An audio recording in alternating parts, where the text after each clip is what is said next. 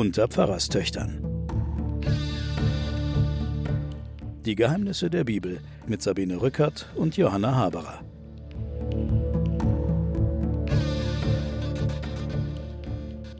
Liebe Hörerinnen, liebe Hörer, willkommen zu den Pfarrerstöchtern und den Geheimnissen der Bibel. Mir gegenüber sitzt meine Schwester Johanna. Hallo. Theologin von Beruf. Ich bin stellvertretende Chefredakteurin der Zeit, Sabine Rückert. Und wir reden, wie schon seit einiger Zeit, über die Bibel, obwohl wir nicht so richtig vorwärts kommen. Also die Bibel ist immer noch so dick, wie sie da vor mir liegt. Und die paar Seiten, die wir jetzt haben, diese fünf Bücher Mose und ein paar Kapitelchen Joshua, es kommt mir so dürftig vor. Ja, das wird dann schon schneller. Es wiederholt sich dann ja auch vieles. Ja, gut. Also da vertraue ich jetzt ganz auf dich. Mhm. Und wir fahren jetzt fort in der Geschichte Joshua und der berühmten Landnahme.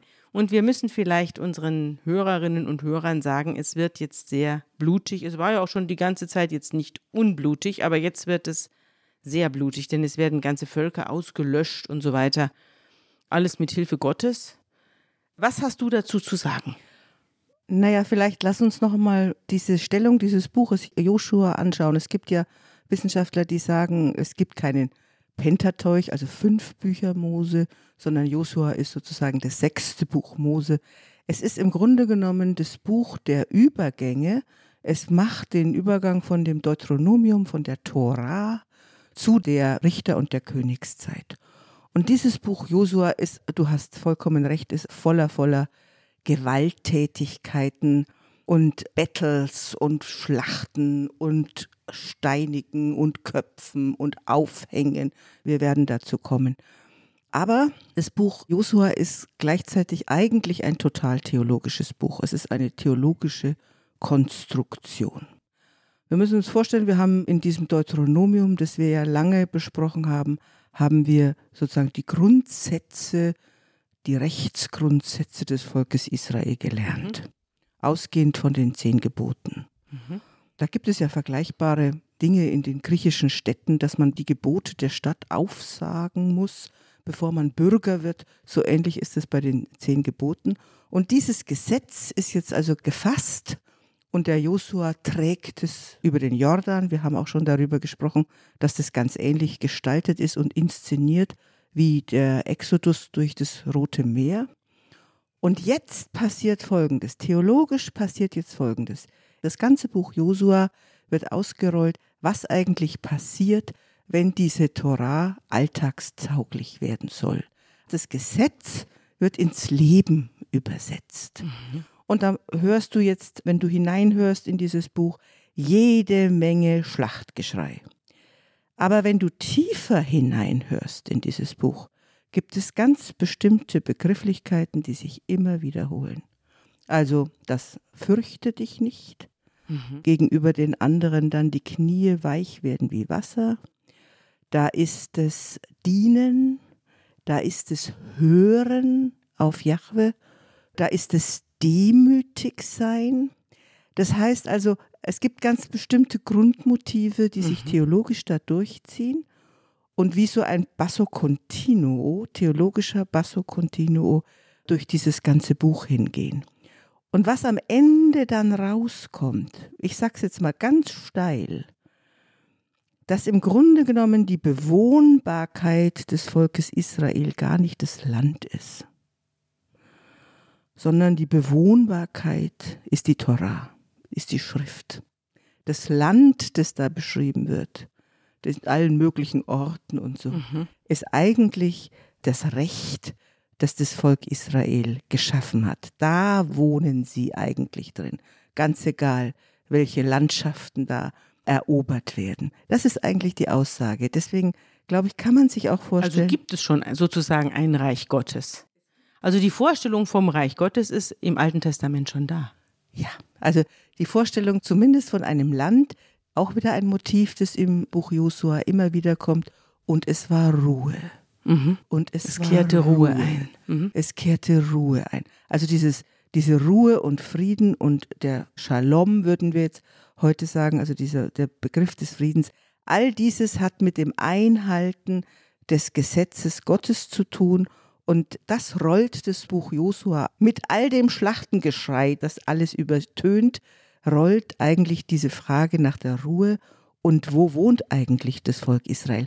Diese Schriften sind ja auch alle quasi unter Exilsbedingungen entstanden, unter unterschiedlichen Exilsbedingungen. Und die Frage, wo wir eigentlich wohnen, die ist mit dem Deuteronomium, mit der Torah beantwortet. Das heißt, das Volk Israel kann wohnen, wo es will, in Amerika oder in Ägypten oder wo auch immer.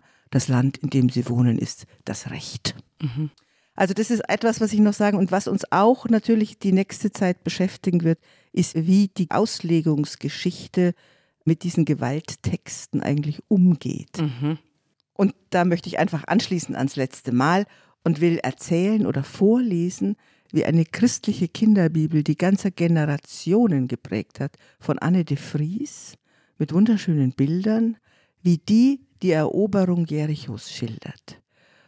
Wieder kam ein Tag, der siebte Tag, also sie laufen darum, und wieder kam das ganze Volk Israel angezogen, und diesmal ging es nicht nur einmal um die Stadt Jericho, sondern mehrere Male, zweimal, dreimal, immer wieder, Siebenmal im Ganzen ging es um die ganze Stadt herum, da blieben die Männer stehen, und plötzlich begannen sie alle zu rufen und zu jauchzen, als hätten sie bereits gesiegt. So war es auch.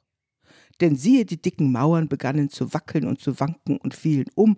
Das Volk Israel konnte nun einfach in die Stadt hineinstürmen.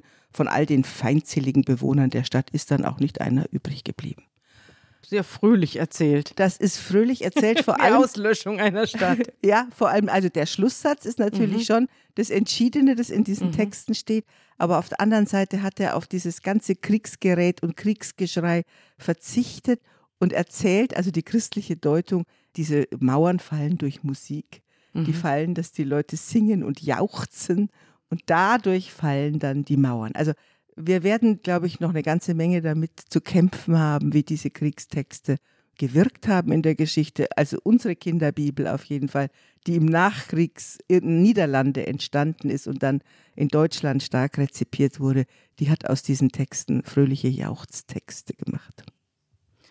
Ja, wir wissen ja auch, dass das keine historischen Texte sind. Also die Eroberung Jerichos ist ja nicht historisch. Wir haben ja festgestellt in der letzten Sendung, dass das alles ein Wolkenkuckucksheim ist und dass hier ein Volk eine Vergangenheit erfindet, die es nicht gegeben hat.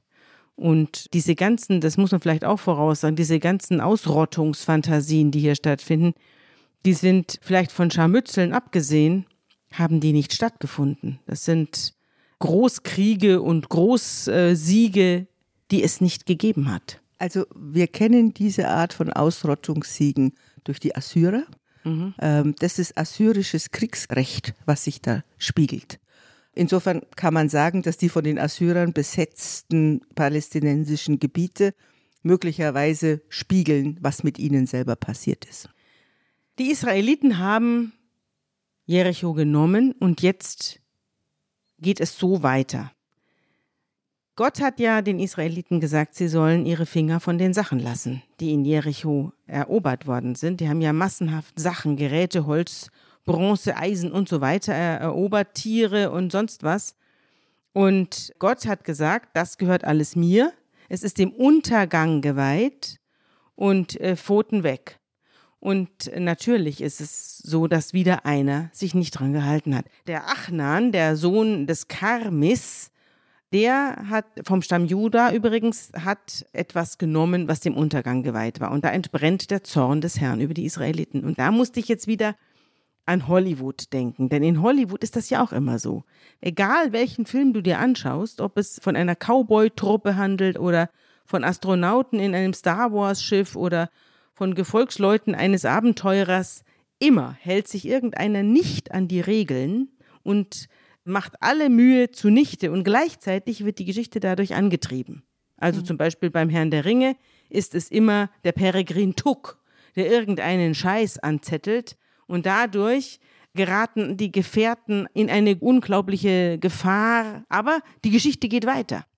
Und so kommt es mir hier auch vor. Es ist also eine Erzählweise, die mir hier auffällt durch den Achan, die dann später in den großen Hollywood-Filmen immer wieder wiederholt wird. Dass nämlich einer sich nicht dran hält und jetzt bricht der Donnerwetter herein, aber es geht eben dann auch weiter. Es ist auch eine theologische Figur übrigens in der jüdischen Vorstellung von der Wiederkunft des Messias, weil die Vorstellung ist, wenn einmal alle Juden sich einen Tag alle an das Gesetz halten, dann kommt der Messias. Also nie.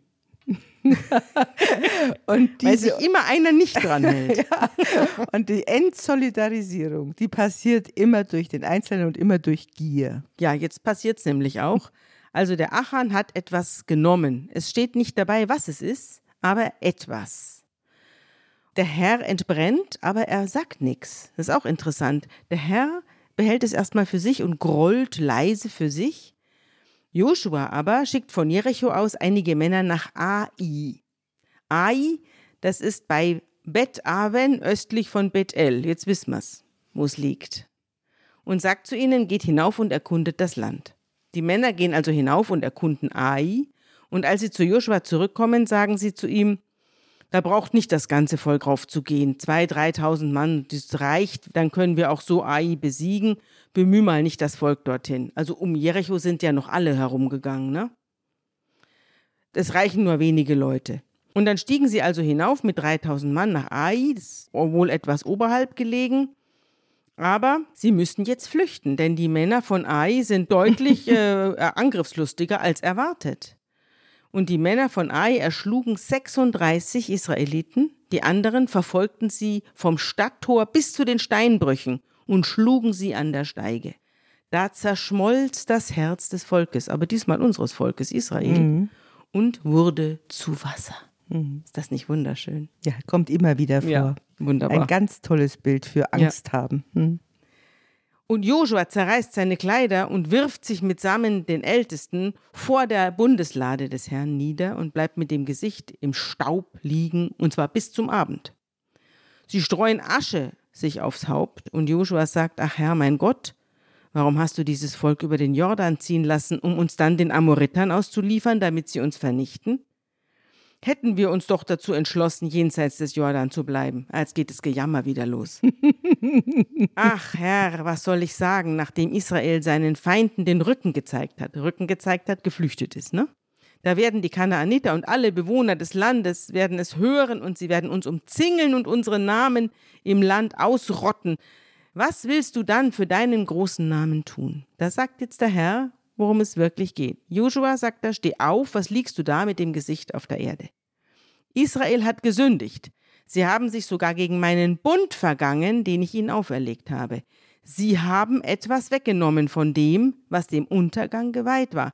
Sie haben es gestohlen, sie haben es unterschlagen und zu ihren eigenen Sachen getan. Deshalb können die Israeliten dem Angriff ihrer Feinde jetzt nicht mehr standhalten und mussten den Feinden den Rücken zeigen denn sie sind nun selbst dem Untergang geweiht. Also es hat einer was genommen, ja, einer hat was genommen. Und das Interessante finde ich eben ist, dass Jahwe es nicht sagt hm. und kein Donnerblitz schickt, sondern es für sich behält und dann die erstmal ins Messer laufen ja, lässt. und wartet erstmal ab, wie die ja. Gemeinschaft reagiert. Ja. ja.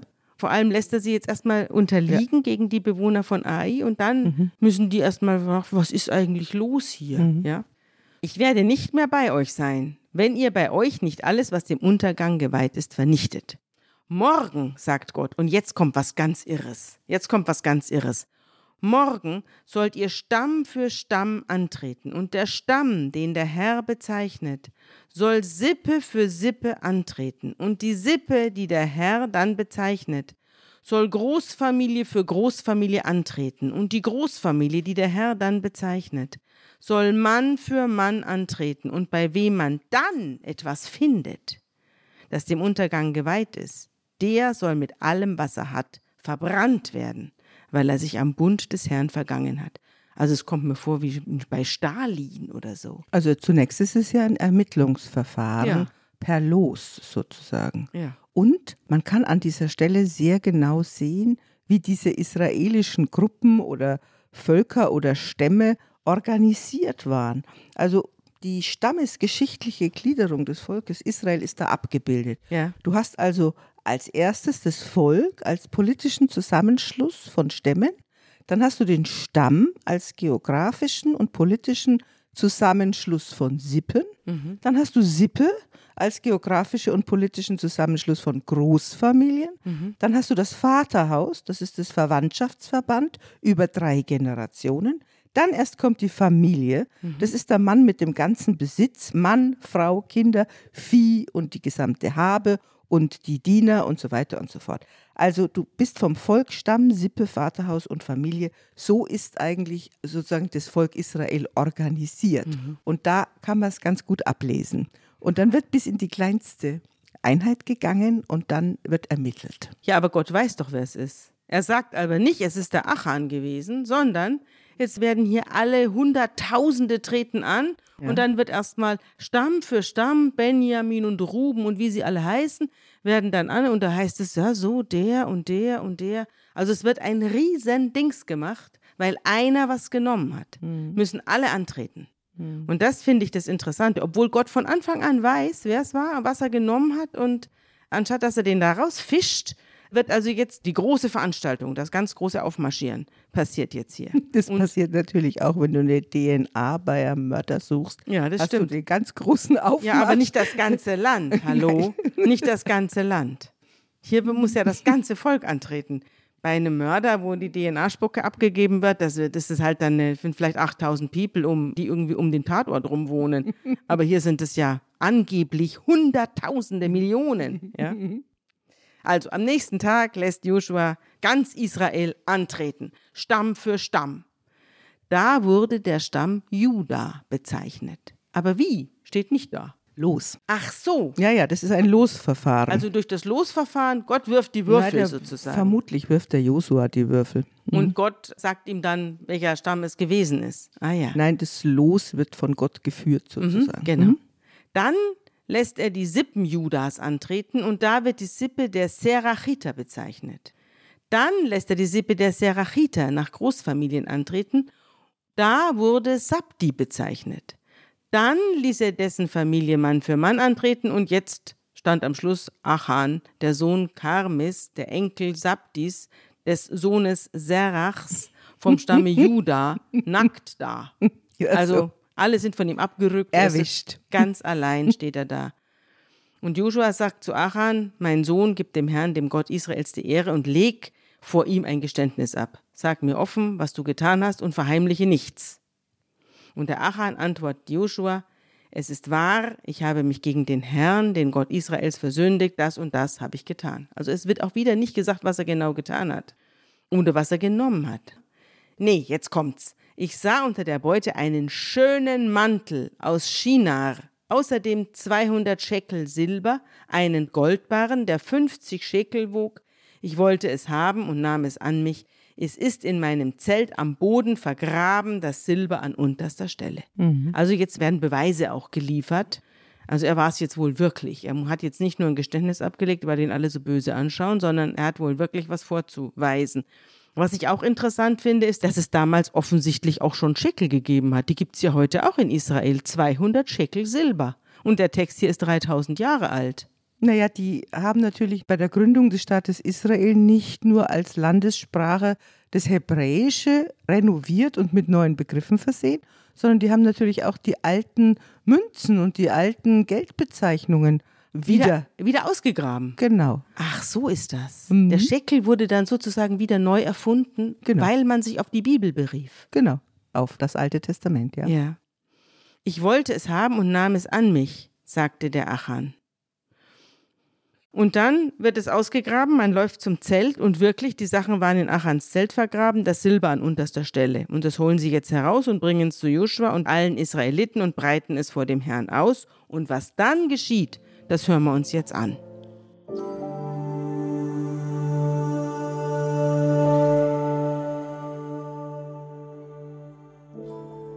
Da nahmen Josua und ganz Israel mit ihm Achan, den Sohn Serachs, samt dem Silber, dem Mantel und der Stange von Gold, seine Söhne und Töchter, seine Rinder und Esel und Schafe, sein Zelt und alles, was er hatte, und führten sie hinauf ins Tal Achor.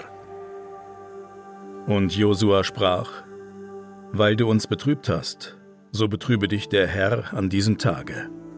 Und ganz Israel steinigte ihn, und verbrannte sie mit Feuer.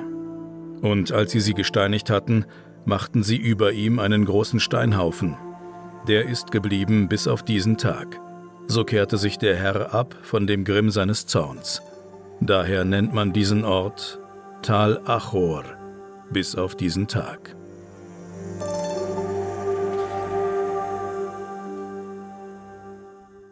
Tal Achor heißt Unglückstal. Ja, Akar heißt Unglück bringen oder in Unruhe stürzen, wird als Ort an der Nordgrenze Israels genannt, kommt dann wieder nochmal in Josua 15, aber wird dann zitiert beim Propheten Hosea und umgedichtet in das Tor der Hoffnung. Also die Begriffe ähneln sich ein bisschen und es wird auf jeden Fall aufgenommen, immer wieder dieses Unglückstal in den folgenden Prophetentexten.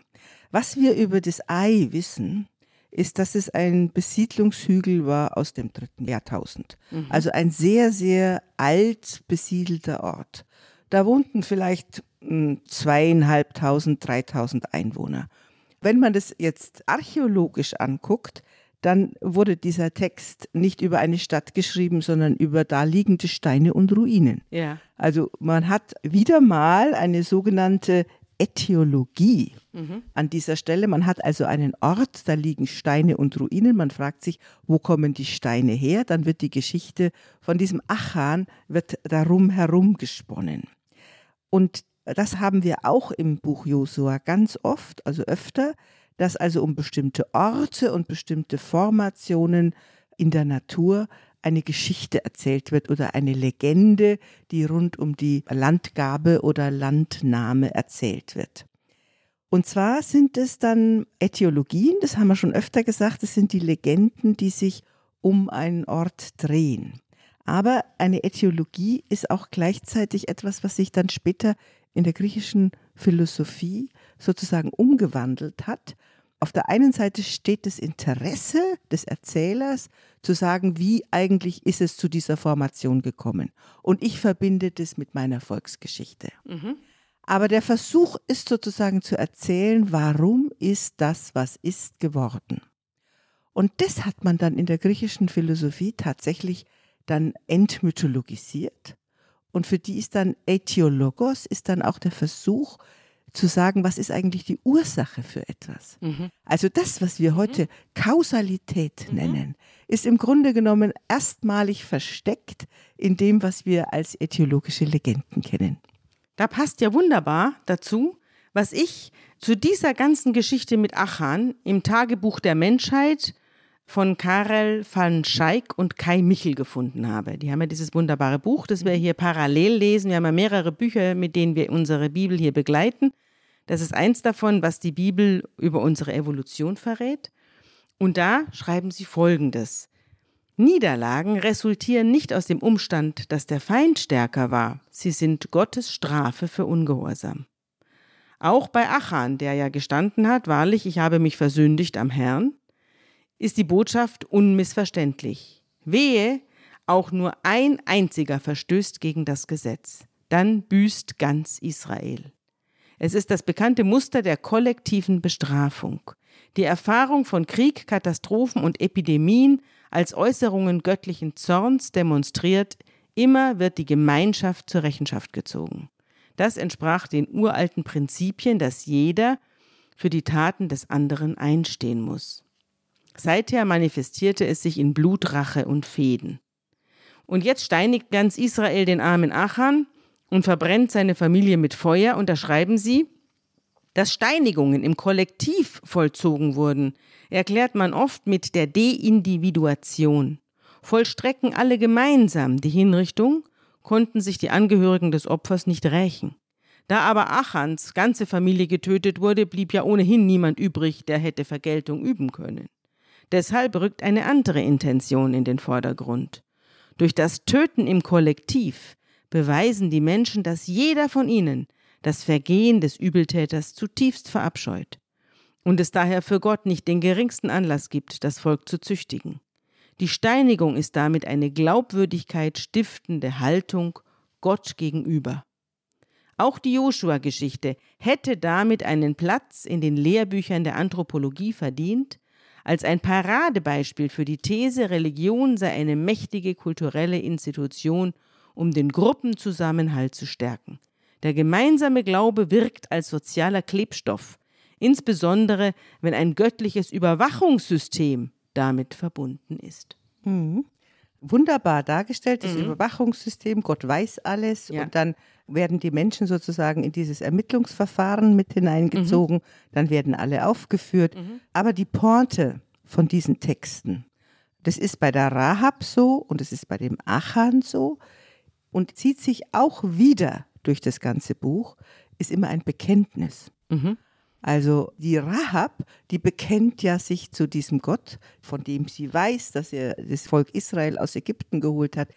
Der Achan macht sein Bekenntnis. Auf der einen Seite gesteht er und dann bekennt er, dass er Gott widerstrebt hat und sich gegen Gott gewandt hat wird sich immer wieder durchziehen. Auch hier ein roter theologischer Faden. Mhm. Das Kollektiv wird immer wieder darauf verpflichtet, das Bekenntnis zu Jahwe zu sprechen.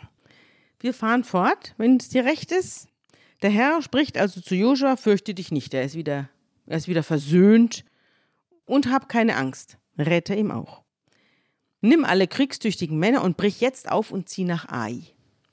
Siehe, ich habe den König von Ai und sein Volk und seine Stadt und sein Land in deine Gewalt gegeben. Du sollst es mit Ai und dem König genauso machen, wie du es mit Jericho und dessen König gemacht hast. Doch ihren Besitz und das Vieh in der Stadt dürft ihr erbeuten, leg im Rücken der Stadt ein Hinterhalt. Und jetzt bricht Joshua mit dem ganzen Heer auf und sie ziehen nach Ai. Er wählt 30.000 kampferprobte Männer, also deutlich mehr als vorher. Da ist er mit 3.000 draufgezogen. 30.000 kampferprobte Männer aus und schickte sie bei Nacht weg mit dem Befehl, seht zu, dass ihr im Rücken der Stadt ein Hinterhalt legt, aber nicht zu weit entfernt. Und dort haltet euch bereit. Ich aber werde mit allen Leuten, die bei mir sind, gegen die Stadt vorrücken. Und wenn man dann wie beim ersten Mal einen Ausfall macht, werden wir vor ihnen fliehen. Also so tun, als ob wir fliehen würden. Und sie werden uns dann verfolgen und wir werden sie auf diese Weise von der Stadt weglocken. Und wenn sie dann denken, die fliehen vor uns wie beim ersten Mal, dann könnt ihr aus dem Hinterhalt hervor stürzen, die Stadt besetzen und ihnen den Rückweg abschneiden, ganz wichtig. Und der Herr, euer Gott, wird sie euch ausliefern. Und dann werdet ihr die Stadt in Brand stecken, handelt nach dem Willen des Herrn. Seht, ich habe es euch befohlen, sagt er. Und dann schickt Josua sie los und er bleibt beim Volk über Nacht. Am nächsten Morgen steht er auf, mustert das Volk und zieht gemeinsam mit den Ältesten Israels an der Spitze des Volkes nach Ai hinauf. Das ganze Heer zog mit ihm und rückte bis in die Nähe der Stadt vor. Im Norden schlugen sie ihr Lager auf und zwischen ihnen und Ai lag ein Tal. Dann nahm er 5000 Mann und legt mit ihnen westlich der Stadt zwischen Bethel und Ai einen Hinterhalt. Und dann stellten sie das Volk auf. Also es geschieht genauso wie ausgemacht. Der König von Ai sieht es, bricht mit den Männern der Stadt am Morgen in aller Eile auf und zieht sein ganzes Volk zusammen und zieht mit ihnen zum Versammlungsplatz vor der Steppe, um gegen Israel zu kämpfen. Und er weiß nicht, dass man ihm im Rücken einen Hinterhalt gelegt hat. Joshua und die Israeliten lassen sich von ihm schlagen, fliehen in die Wüste und nun wurde das ganze Volk, das noch in der Stadt war, zu ihrer Verfolgung aufgeboten. Jetzt hieß es alle Mann raus aus der Stadt, wir müssen die Israeliten verfolgen, sonst wird das übel ausgehen. das hatten wir auch schon mal, dass dann die Frauen hinten mit irgendwelchen Wurfgeschossen hinter den ja, Soldaten also die Stadt herlaufen. ist weitgehend leer. Ja, genau. Es blieb niemand zurück, außer wahrscheinlich ein paar Kinder und mhm. Alte. Alle rückten aus und ließen die Stadt ohne Schutz zurück und verfolgten die Israeliten. Und jetzt sagte der Herr zu Joshua, streck dein Sichelschwert in deiner Hand gegen Ai aus, denn ich gebe es in deine Gewalt. Joshua streckte sein Sichelschwert. Das kann man auch googeln. Sichelschwert, das ist eine ägyptische Waffe. Genau. Hallo, das haben sie mitgebracht aus mhm, Ägypten. Genau. Also das Sichelschwert streckt er aus und da brachen die Männer aus dem Hinterhalt eilig aus ihrer Stellung hervor und stürmen in die Stadt und nehmen sie ein und stecken alles in Brand. Und die Leute von Ai drehen sich um und sehen nur noch ihre Stadt in Rauch aufgehen in ihrem Rücken. Ich finde, es ist ein, äh, ganz schön beschrieben, was ein Hinterhalt ist. Ja. Gell? Ja. Also da weiß man, das ist ein tolles deutsches Wort. Ja. Ne? Du hast da hinten noch eine Front, die rückt ja. dann nach. Ja. ja. Ein Hinterhalt. Mhm. Aber sie kommen nicht mehr zurück und sie haben auch keine Möglichkeit zur Flucht, denn das Volk, das zur Wüste hingeflohen war, drehte sich jetzt um und kam ihnen als Feind, also als Front entgegen. Genau. Als nämlich Joshua und ganz Israel sahen, dass aus der Stadt Rauch aufstieg, dass also die Männer aus dem Hinterhalt die Stadt eingenommen hatten, da drehten sie um und schlugen die Männer von Ai. Und jetzt wurden die von zwei Seiten her, waren sie zwischen die Israeliten geraten Genau. und wurden vernichtend geschlagen, sodass keiner mehr übrig blieb, der hätte entkommen können oder sich in Sicherheit bringen können. Den König aber nahmen sie lebend gefangen und brachten ihn zu Joshua. Alle Bewohner von Ai wurden mit dem scharfen Schwert niedergemacht. Es gab an jenem Tag insgesamt 12.000 Gefallene, Männer und Frauen, alle Einwohner von Ai. Und Joshua ließ die Hand mit dem Sichelschwert nicht sinken, bis alle Einwohner von Ai dem Untergang geweiht waren. Nur das Vieh und den Besitz der Stadt nahm Israel für sich als Beute nach dem Befehl, den der Herr dem Joshua gegeben hatte. Und dann brannten sie ihn nieder und machten Ai zu einem Trümmerhaufen. Ich glaube, Ai heißt auch Trümmerhaufen, ne? Ja. Das heißt Trümmerhaufen. Das heißt Trümmerhaufen. und zu einem öden Platz. Und ein öder Platz ist es geblieben bis auf den heutigen Tag. Den König von Ai aber ließ Joshua an einem Baum aufhängen. Dort hing er bis zum Abend. Als die Sonne unterging, nahm man seine Leiche auf Befehl Joshuas vom Baum und warf sie vor das Tor der Stadt. Man errichtete über ihr einen großen Steinhaufen, der ist bis heute da. Da haben wir wieder das Motiv der Steinhaufen. Wir haben wieder das Motiv, das ist assyrisches Kriegsrecht Ja. auf dem Baum hängen. Und Also das haben sie abgeguckt. Ja, das Ja. haben sie Das, was sie da als Täter, sie schildern sich als Täter, waren aber Opfer. Vermutlich. Ja, also zumindest die Assyrer waren keine freundliche Besatzungsmacht. Ja. Die haben wirklich alles. Ja, aber die Assyrer haben doch Israel eingenommen. Erst das Ja. Nordreich, dann das Südreich. Die Genau. haben also Erfahrung mit dieser Genau. Sorte Mensch, Ja, die genau. da über sie herfällt. ich glaube auch, dass es. Also sie Art, haben das umgedreht. Ja, sie haben eine Art Spiegel gemacht. Also so lese ich das. Und wir haben natürlich auch da wieder die theologische Assoziation zu dem Mose, der gegenüber den Amalekitern die beiden Hände hebt. Ja, Kannst du dich erinnern? Natürlich weiß ich das. Und wenn, sie Arme- die, wenn er die Hände sinken lässt, dann fangen die Israeliten an zu verlieren. Genau, und so, so hält jetzt der Josua sein Sichelschwert, Ja. das er mitgebracht hat, das hält er auch. Und das ist sozusagen der Arm Gottes, der verlängerte Arm Gottes, wenn man so will. Gleichzeitig ist dieser Trümmerhaufen, ich weiß nicht, ob du von Uland, des Sängers Fluch kennst. Ja, natürlich, das haben wir doch früher auswendig lernen müssen. Da habe ich fünf Nur Mark dafür eine gekriegt. große Säule zeugt von verschwundener Pracht. Auch diese schon fängt an zu wanken, kann stürzen über Nacht oder so Genau. ähnlich. Also, Auch äh, diese schon geborsten, geborsten. kann stürzen über Nacht. Genau. Versunken und vergessen, das ist des Sängers Fluch. Also das ist das Lied von Ai. Am Schluss bleibt ein Steinhaufen übrig und wie gesagt, unsere Geschichten erzählen, wie es zu diesem Steinhaufen gekommen ist. Mhm. Wirklich interessant. So, jetzt mache ich das noch zu Ende. Mhm. Der Joshua errichtet jetzt auf dem Berg Ebal für den Herrn, den Gott Israels, einen Altar aus unbehauenen Steinen, die noch kein eisernes Werkzeug berührt hat. Also jungfräuliche Steine. So wie der Mose, der Knecht des Herrn, es den Israeliten angeschafft hatte. Und wie es in seinem Gesetzbuch geschrieben steht. Auf diesem Altar brachte man dem Herrn Brandopfer dar und schlachtete Heilsopfer. Und Josua brachte dort auf den Steinen eine Abschrift des Gesetzes des Mose an. Also er hat es abgeschrieben, diese zehn Gebote und die anderen alle auch noch wahrscheinlich, und bringt dort eine Abschrift an und schrieb vor den Augen der Israeliten darauf. Ganz Israel und die Ältesten, die Listenführer und die Richter standen zu beiden Seiten der Lade neben den levitischen Priestern, den Trägern der Bundeslade des Herrn, dazu Fremde und Einheimische. Die eine Hälfte von ihnen war dem Berg Garisim zugewandt, die andere dem Berg Ebal, wie es Mose, der Knecht Jahwes, für die Segnung des Volkes Israel früher angeordnet hatte. Danach verlas Joshua das Gesetz in vollem Wortlaut, Segen und Fluch, genauso wie es im Buch des Gesetzes aufgezeichnet ist. Und kein einziges Wort ist nicht verlesen worden. Wieder wird das Gesetz verlesen und diesmal Warum? wird es im Land aufgestellt. Das ist eine Plakatierung sozusagen, ja. Mhm. Und das ist, wenn man so will, die Mitte des Buches Josua. Wir haben ja jede Menge Aufzählungen von Orten. Wir haben jetzt Kriege. Wir haben unendlich kleine Dörfer, die genommen werden und Könige, die nachher vorkommen.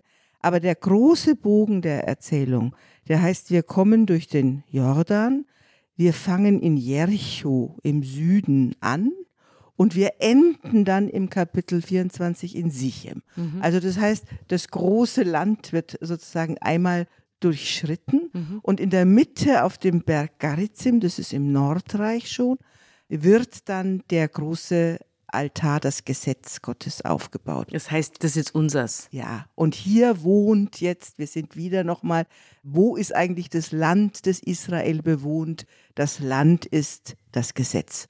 Und es wird jetzt hier in großen Plakaten aufgebaut.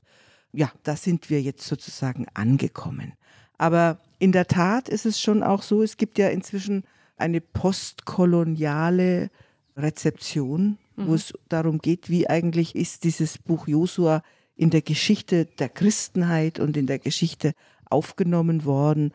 Und da kann man zu einem Josua-Kommentar von Ernst Axel Knauf kann man lesen, nachreformatorisch behandelten Cromwells Horden die Iren, Puritaner die amerikanische Urbevölkerung, die Buren die Zulus als Kanaanäer und deren Land jeweils als ihnen verheißenen Besitz, um darin den Gottesstaat auf Erden zu errichten, nach ihrer Fasson. In Mittel- und Südamerika wurden die Indios nach den anfänglichen Massakern durch die schatzsuchenden Konquistadores getauft. Auf dem Territorium der USA wurden sie hingegen weitgehend systematisch ausgerottet. Man kann ein Buch mit einer solchen Wirkungsgeschichte nicht lesen, ohne diese Folgen mitzubedenken. Ich denke, das sollte man auch immer im Auge behalten. Wie ist eigentlich dieses Buch gelesen worden? Und es beschäftigen sich ja inzwischen dann auch Theologen aus Sri Lanka, aus Kuba, aus Botswana, mhm. beschäftigen sich mit der Frage, was hat dieses Buch angerichtet? Mit uns. Was ja. hat es mit uns angestellt? Ja, genau. Die Völker werden niedergemacht, die Religion des anderen wird niedergemacht und was am allerschlimmsten ist, aus ehemaligen Unterdrückten werden Unterdrücker. Mhm. Und das ist ja eigentlich die Geschichte, die da erzählt wird. Wir sind Sklaven.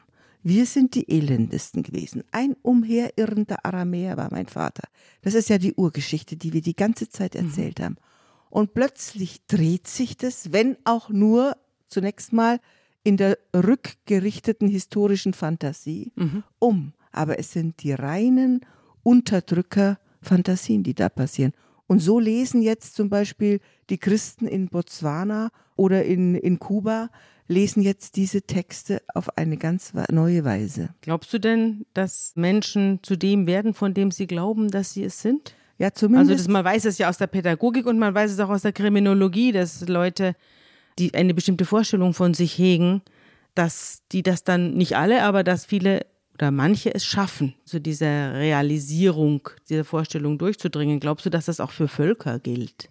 Na, ich glaube auf jeden Fall, dass die Gedankenfigur, die wir jetzt vom Exodus bis zum Buch Josua nachverfolgt mhm. haben, mhm. ist die Gedankenfigur, wir schrien zu Gott, wir waren unterdrückt, wir waren die geringsten unter allen, ja? Diese Gedankenfigur wird und jetzt zieht der mächtige Gott vor uns her und wenn wir und uns reißt alles in tausend Stücke. Reißt alles in tausend Stücke. Mhm. Ich glaube, dass das Volk Israel diese Gedankenfigur in immer wieder mehreren äh, Varianten durch die Jahrhunderte immer wieder durchlaufen hat. Mhm. Ich glaube auch, dass die Frage, wie der heutige Staat Israel vor allem wenn die Theologen darunter und die Frommen darunter das interpretieren, wie die das heute verstehen. Ich glaube, dass die mit dem Buch Josua ziemlich viel anfangen können. Ja, ich glaube aber, und das werde ich dann in der nächsten Sendung mitbringen, mhm. dass es sehr viele Leute gibt, die das sehr, sehr kritisch sehen in Israel. Und da lese ich dir dann das nächste Mal was draus vor. Werbung. Diese Woche in der Zeit? Die Bücher des Frühlings. 16 Seiten blühende Fantasie. Von gefährlichen Liebschaften, einer Flucht auf dem Mississippi und magische Erzählkunst. Das Literaturspezial zur Buchmesse in Leipzig. Die Zeit, Deutschlands größte Wochenzeitung. Jetzt am Kiosk oder direkt bestellen unter zeit.de/slash bestellen.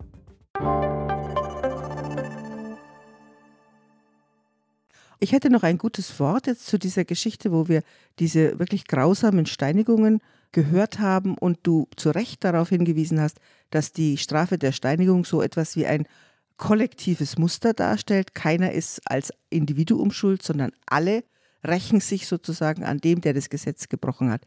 Da gibt es im Neuen Testament eine, wie ich finde, wunderbare Geschichte vom Jesus. Da geht es um die Steinigung einer Frau, die beim Ehebruch erwischt worden ist. Und die gesammelte Mannschaft der Schriftgelehrten und der Pharisäer sagen dem Jesus, schau mal her, die ist erwischt worden, die steht hier in der Mitte, wir haben alle schon Steine in der Hand, wir steinigen die jetzt. Findest du das nicht auch? Und er beugt sich nieder und er malt in den Sand und dann passiert Folgendes.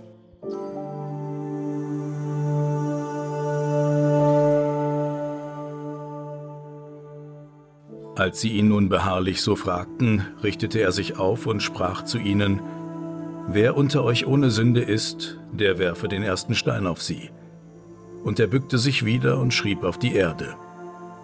Als sie das hörten, gingen sie hinaus, einer nach dem anderen, die Ältesten zuerst. Und Jesus blieb allein mit der Frau, die in der Mitte stand.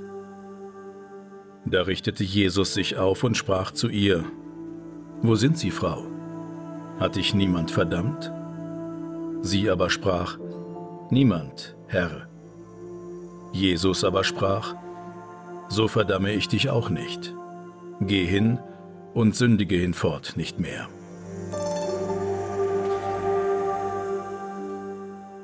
Steinigung wird also individualisiert. Wer von euch ohne Schuld ist oder ohne Sünde, der werfe den ersten Stein. Also hier wird auch diese Kollektivstrafe wird jetzt auf den Einzelnen zurückgeführt. Es ist ja aber auch eine beliebte Methode gewesen von Hinrichtungen, wo alle Soldaten auf einen schießen müssen, damit jeder das Gefühl haben kann, er ist es vielleicht doch nicht gewesen, der an dem Tod dieses Verurteilten schuld ist. Bis in die heutige Zeit wird das ja so gemacht. Aber die jesuanische Form ist, halt, du bist selber alleine, schuld. selber mhm. bist du dran wenn du den Stein in die Hand nimmst. Dann wollen wir es für dieses Mal uns verabschieden von unseren Hörerinnen und Hörern und wir hören uns in 14 Tagen wieder, wenn Joshua und sein, und sein Heer das Land Kanaan weiter einnehmen und mit einer Blutspur durchziehen. Ja, leider. Also, tschüss. Tschüss.